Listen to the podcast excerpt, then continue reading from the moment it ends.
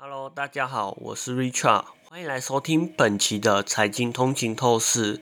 今天呢，我们将来讨论美国股市的最新动态，以及与中东地区局势相关的油价波动。首先，让我们来看美国股市。在周一，美国股市主要指数出现了同步上升，克服了早盘因为以巴战争引发的抛售压力。然而，值得注意的是，市场分析师提醒我们，这并不代表一切已经稳定，还需要继续观察油价的走势。LPL Financial 的首席经济学家 Jeffrey Roach 指出，油价最近有所上升。但仍低于上个月的高点。如果油价继续上扬，全球经济可能会面临通膨压力的风险。他也提醒我们，市场通常难以区分暂时性和永久性的影响。但目前的情况下，油价上升并不一定会对经济产生永久性的负面影响。布兰特原油和西德州原油在周一都出现了大幅度上涨。但这是自四月三日以来最大单日涨幅。这里的关键在于伊朗。据报道，伊朗被指控协助哈马斯上周对以色列的攻击，但以色列军方表示尚无具体证据证明伊朗参与其中。如果有证据显示伊朗参与，这可能会导致冲突升级，进一步的加剧地区局势。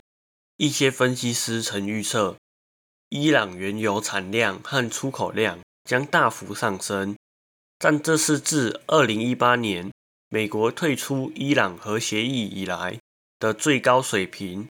然而，由于美国重新实施制裁，伊朗原油出口在2020年急剧减少。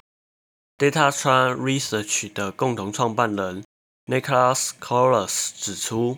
如果以色列发现伊朗参与哈马斯的攻击，可能会对伊朗进行军事报复，这可能会限制石油供应的增加。尽管以色列和加沙地区不是主要的石油生产地，但中东地缘政治的变化最终都会影响到油价。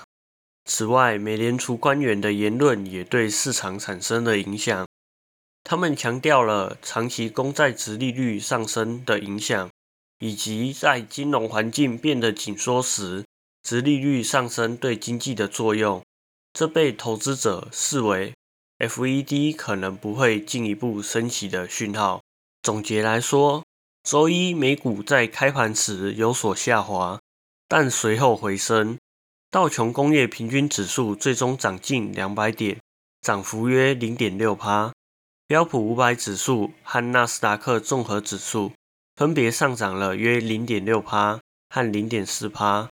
市场同时在等待本周稍晚公布的美国经济数据，包括九月份的消费者物价指数和生产者物价指数。感谢大家收听本期的财经通勤透视。